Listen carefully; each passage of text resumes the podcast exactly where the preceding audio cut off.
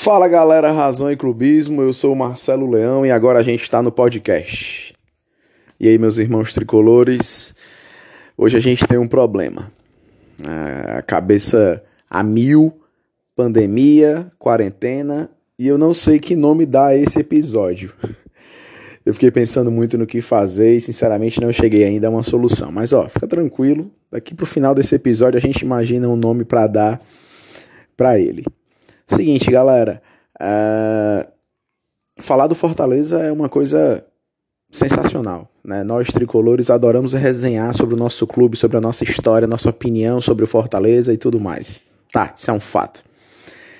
Existem coisas que cabem opinião, cabem pontos de vistas distintos e outras coisas que são fatos. Nesse episódio de hoje, eu queria falar sobre uma afirmação que eu carrego comigo desde sempre. Para mim, o Fortaleza é gigante. É grande. Só que é difícil para alguns entender o que eu estou dizendo, sobretudo para quem não é tricolor. E para você que é tricolor, eu queria provar por A mais B que o Fortaleza é sim gigante e acredito que você vai concordar comigo. Se não vai concordar, tudo bem, mas fica aberto aí a escutar a opinião de um tricolor. Antes de qualquer coisa, Alguns amigos tricolores vieram falar comigo é, com críticas construtivas sobre o nosso podcast. Fiquei bastante feliz, agradeço demais todo o feedback. Né? Esse podcast está ajudando muito nesse período de isolamento, de saudade do estádio, da vida tricolor de uma forma geral. Eu me sinto realmente conversando com vocês na arquibancada, trocando ideia ali antes do jogo, ou no intervalo, ou do lado de fora do estádio, esse tipo de coisa. A sensação que eu tenho é essa. E alguns amigos disseram, oh, Marcelo, dá uma profissionalizada no podcast, cara, cria uma vinhetazinha legal, cria não sei o que e tal. Eu sinceramente não sei se quero, eu acho que não é essa a intenção. É, acredito, na verdade, que eu quero deixar isso realmente num caráter amador. E não leia amador como algo ruim. Mas amador no que diz respeito a ser simplesmente um bate-papo, é, uma troca de ideias entre tricolores, entendem? Pareceu o Pelé agora, né? entende? Mas acho que vai permanecer assim, né? Eu, eu pego muito a, a, ideia do Whindersson Nunes, que é o maior youtuber aí do Brasil, não sei se ainda é, enfim, mas é um cara influente pra caramba. E ele segue desde sempre a mesma sequência. O Whindersson podia ter hoje um estúdio global para gravar, mas ele grava de frente a uma câmera sem camisa no quarto de casa. Não que a gente vai ficar para sempre aqui. Quem sabe um dia a gente tem um programa de TV, Razão e Clubismo, falando sobre Fortaleza. Mas que a ideia não seja nada desse tipo, né? Não é o nosso foco. Aqui é enaltecer aquilo que nos une, que é o maior amor nosso, que é o Fortaleza. Galera, então vamos organizar as ideias. Seguinte. Marcelo, Fortaleza é grande, Fortaleza é gigante. E aí? Primeiro que eu sempre precisei acreditar nisso. Né? Foi uma necessidade que eu tive enquanto torcedor do Fortaleza nos anos 90, que é quando eu começo realmente a participar da história tricolor, e eu me sinto parte da história né? Essa, é, o lance de não perder jogos, por exemplo. Para mim, a prioridade é o jogo, eu tenho que ir pro jogo. Porque, na verdade, eu acho que se eu não estiver lá, o Fortaleza vai estar sozinho. Eu me sinto realmente parte daquilo. Eu preciso vibrar e gritar e nos proteger ali. Lutar por nós, literalmente. Só que nos anos 90 eu precisei me convencer que sim, o Fortaleza era grande. E como a gente já falou em alguns outros episódios, esse aqui vai acabar sendo um compilado de um pouquinho de cada um deles, inclusive. Era difícil quando a gente tinha o Fortaleza afundado numa terceira divisão bizonha. A terceira divisão dos anos 90 é, é não sei nem como explicar, é um inferno, né? A terceira divisão do que a gente viveu agora, esses oito, oito anos aí passados, não se compara, galera. Mesmo quando foi bizarro jogar contra a Águia de Marabá lá em Marabá, e todo respeito ao Águia de Marabá, ou não, também tô nem aí. Mas a gente não é esse patamar de águia de Marabá, de Salgueiro. Respeita a galera, pelo amor de Deus. Mas a gente viajou a cantos, a locais, a caminhos bizarros. Imagina nos anos 90, né? Mas enfim. E eu precisava me convencer nos anos 90 que sim, o Fortaleza era grande, era gigante, e mesmo sabendo que naquele momento isso não era verdade. Que a gente vivia um momento ridículo da nossa história, infelizmente as gestões que por ali passaram pelo Fortaleza destruíram boa parte da nossa década. Para mim, a década de 90 é basicamente uma década perdida. A gente vai ali até 91, o título em cima do rival, gol do Mirandinha e tudo mais, mas depois disso, meu amigo, é tragédia, a gente não ganha nada, nem turno ganhava. Aparece Alessandro, Frank, a gente começa a tentar se agarrar em alguns ídolos, mas não ganhava nem turno, era complicadíssimo. E os meus amigos mistos, corintianos, flamenguistas, palmeirenses, são paulinos, cheio de argumentação, claro, os times campeões brasileiros de Libertadores, de Copa do Brasil e do Escambau, e eu tinha o que para dizer? Parece que eu tô me vendo ali com a camisa tricolor, Maratá, Porto Canoa. Eu falava o que pros caras? Os caras, pô, torce Fortaleza, sim, Fortaleza é grande, meu irmão, a gente tá passando por uma fase ruim, mas vai já passar. E eu sempre tentava usar da oratória ali para tentar justificar alguma coisa. Mas era muito difícil. Quando os anos 2000 chegam e a gente começa a entrar na década de ouro, e a gente tem que é, agradecer, sempre ser grato a, por exemplo, o presidente Coronel Leonel, que foi muito importante, né? Pós Oswaldo Azinha ali, veio o Coronel Leonel, Jorge Mota, meu Deus do céu, sempre na frente dos ônibus tricolores ali nas caravanas pro interior, para outros estados presidente atuante, pé na chão de fábrica, como a gente diz, né? E começam a vir os bons resultados. E a gente é campeão cearense em Sobral. E ele disse, ó, aí, meu amigo, aquele, aquele moleque que dizia, a gente é grande, começava a falar com mais intensidade ainda. A gente é gigante, meu irmão, Fortaleza tá voltando, é isso aí. A gente já foi duas vezes vice-campeão brasileiro e tal, e eu falava isso com muito orgulho. Coisas que eu não tinha vivido nos anos 60, mas com orgulho. Os anos 2000 a gente consegue começa a construir de fato a nossa história, né? E aí vem o acesso à segunda divisão.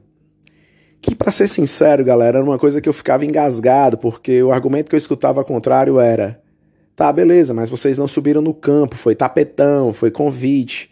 Né, eu tô falando aqui do, da Copa João Avelange e pelo ranking o Fortaleza vai para a segunda divisão. Nós não subimos da terceira para a segunda no início dos anos 2000 no campo. E eu ficava com essa pulga atrás da orelha, mas eu estava tão desesperadamente empolgado em viver uma segunda divisão, em lutar por uma primeira divisão, vivendo ali a jangada atômica, ah, nada me mexia. E a gente consegue o acesso com uma campanha sensacional no início dos anos 2000. E eles o Fortaleza é gigante, tá aqui, ó. A torcida nunca abandonou, podia ter ninguém aqui, cara, e a gente estava sempre lá. A gente estava acompanhando, PV lotado, Castelão, quando permitido, lotado. O Castelão teve os momentos de reforma, então a gente tem muita história no PV também, sobretudo nessa segunda divisão de 2001. E a gente vai ali é, de 2001, isso. Na verdade, 2002, né? A gente sobe em 2002, o Fortaleza joga a Série B de 2002 de forma brutal, é sensacional, o acesso, título, vice-campeão na verdade, né? A gente disputa com o Criciúma, joga a Série A de 2003, e aí pronto, galera. Se eu já enchi os peitos porque o Sandro fazia um gol contra o Quixadá para dizer que o Fortaleza era grande, quando em 2003 a gente bota a bola para jogar de verdade, ganha de Flamengo, aí eu disse, pronto, meu irmão, agora o Fortaleza é o maior time do Brasil e é nós. E eu sempre me espelhei, meus irmãos, no Nordeste eu tenho muito orgulho de ser nordestino, né? Eu, a minha profissão, na minha vida pessoal, é como se eu separasse a vida do profissional, o pessoal não existe né? Mas enfim, eu sou professor de geografia, eu sou geógrafo e eu sou extremamente bairrista, eu tenho um orgulho de ser nordestino muito grande. Sei da concepção histórica que a gente tem de perseguição, de exploração brutal sobre nossa região. Eu sempre vou carregar o Nordeste com muito orgulho. Eu acho que tirando o rival, eu sempre vou torcer pelos clubes nordestinos. Alguns com mais afinco, outros não, claro. Mas eu sempre olhava pro Nordeste e dizia, cara, se aquele time ali, se aquele outro time fez, a gente vai fazer também. Sabe? Uh, o Bahia, por exemplo, que quando a gente traz uma concepção aqui geopolítica nacional, presta atenção. A gente tem que entender que para a galera do Sudeste e do Sul, a Bahia nem é Nordeste.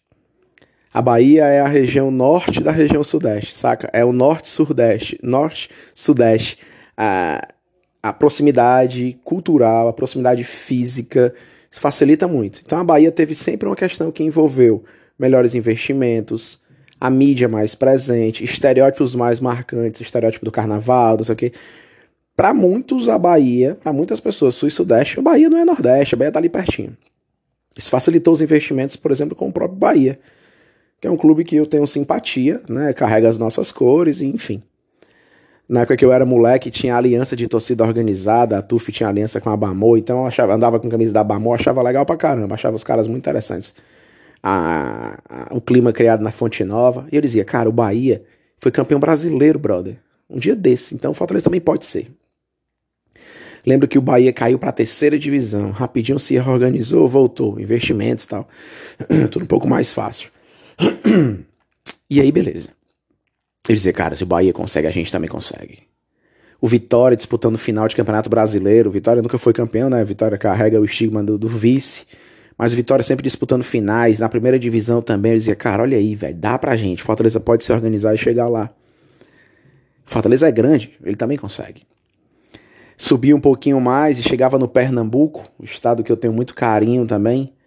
O estado do Pernambuco me fazia pensar demais como a gente comentava no episódio dos mistos, em Pernambuco a gente tem um apoio da mídia muito grande. A Globo Nordeste tem sua sede em Pernambuco. Então o apoio a Santa Cruz, a esporte, ao Náutico era evidente. Os jogos transmitidos, a torcida atuante dizia, cara, o esporte jogou Libertadores, por que, que o Fortaleza não pode? O que, que diferencia o esporte do Fortaleza?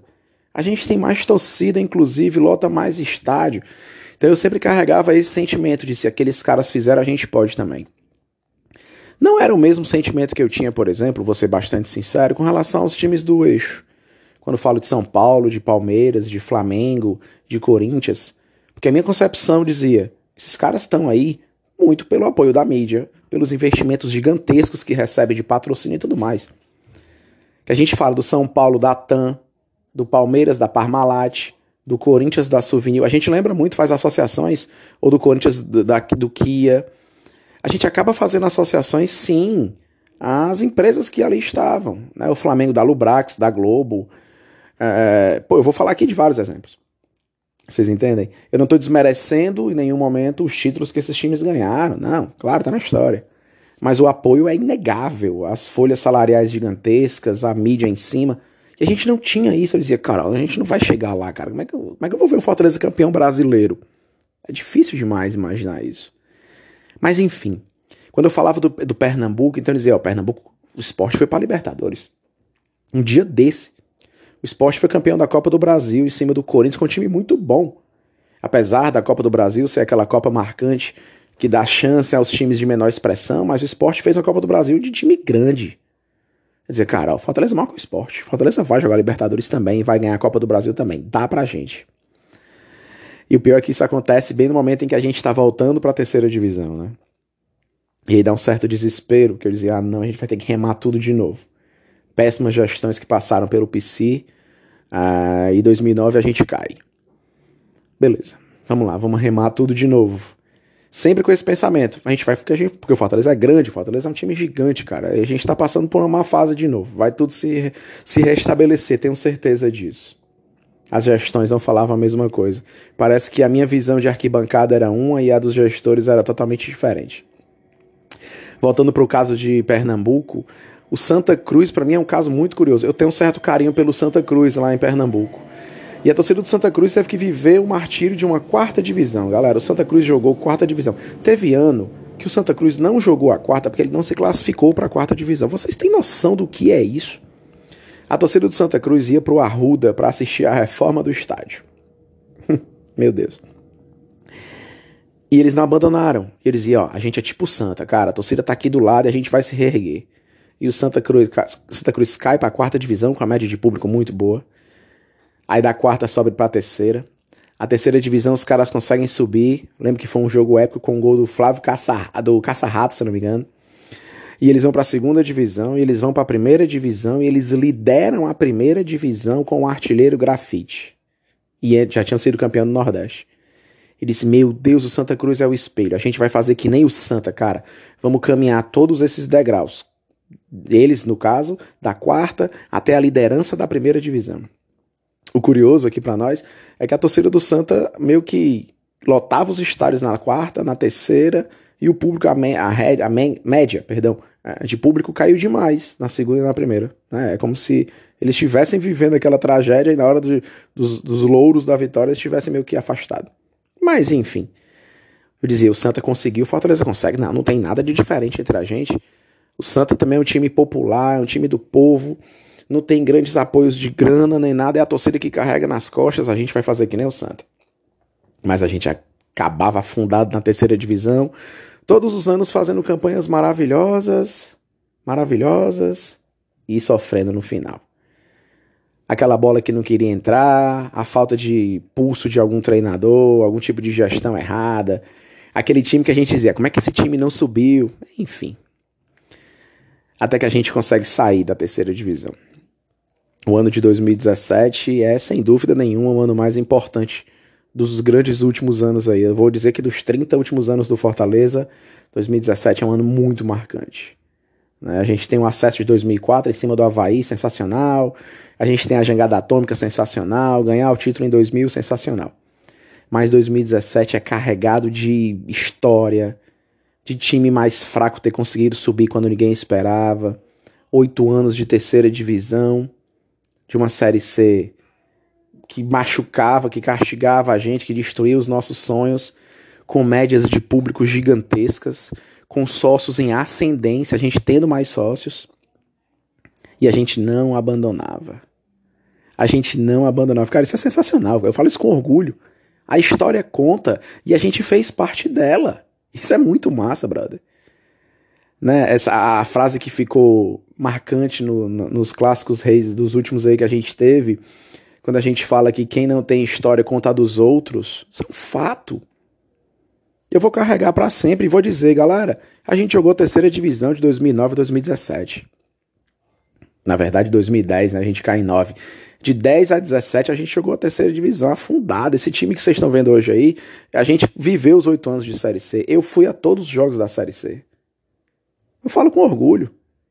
As lágrimas que a gente teve ali, brother, elas fortaleceram demais. A gente foi forjado na dor. E essa, esse tipo de sentimento, ele é inabalável. E eu dizia, tá vendo como a gente é grande? Quando o estádio lotado ali no jogo contra o Macaé, no jogo inclusive que eu fui o Juba, e eu olhava pras arquibancadas, meu irmão, brother, isso é muito grande. Que diabo é Macaé, cara? O estádio tá lotado, é o maior público do Castelão. Não, Marcelo, teve uma final de Copa do Nordeste, calma. A final da Copa do Nordeste foi público dividido, tinha torcida rival. Fortaleza e Macaé era só nós, e não deu mais gente porque não cabia mais. E a gente já vinha de tragédias, como a eliminação por Sampaio Correia antes do mata-mata. Ou a do Oeste, nossa, em 2012 que machucou demais. Aí vem Macaé, vem Brasil de Pelotas, vem Juventude, sempre tinha uma desgraça e nós não abandonamos. Sabe por quê? Porque o Fortaleza é gigante. Fortaleza é um time muito grande, galera. Grande na sua história, grande na sua no seu lastro de campo, na sua torcida brutal e avassaladora que não desiste. A gente sempre tem aquele grupo fiel que tá ali, que não abre mão. E aquele time que parece que precisava só de uma gestão para dar certo. Foi engrenando na história e a gente sobe em 17, todo mundo viveu isso, a gente sabe o que, que representou aquilo. Deixamos o tupi para trás e a história abriu. Parece que a cortina de fumaça que tinha na nossa frente é dissipada. E aí o Marcelo Paes com a gestão brutalmente psicopata, punk, simples, pé no chão, audaciosa, traz a torcida pro lado, a gente come a bronca. Pô, não tem como não se arrepiar. Eu tava vendo umas fotos essa semana Juntos lutaremos pelo acesso. Acabou, cara. A gente comprou partida. Eu me arrepiei, na moral, agora. A gente comeu partida, é isso. A gente vai lutar aqui. Se ficar 50 anos na Série C, a gente vai lutar 50 anos do lado. Eu acho que depois que a gente bateu o pé e percebeu isso, aí tudo começou a clarear. Tome número de sócio aumentando, jogadores querendo jogar no Fortaleza, contas em dia, apesar de todo, toda a dificuldade que é, porque nós somos grandes porque nós somos gigantes.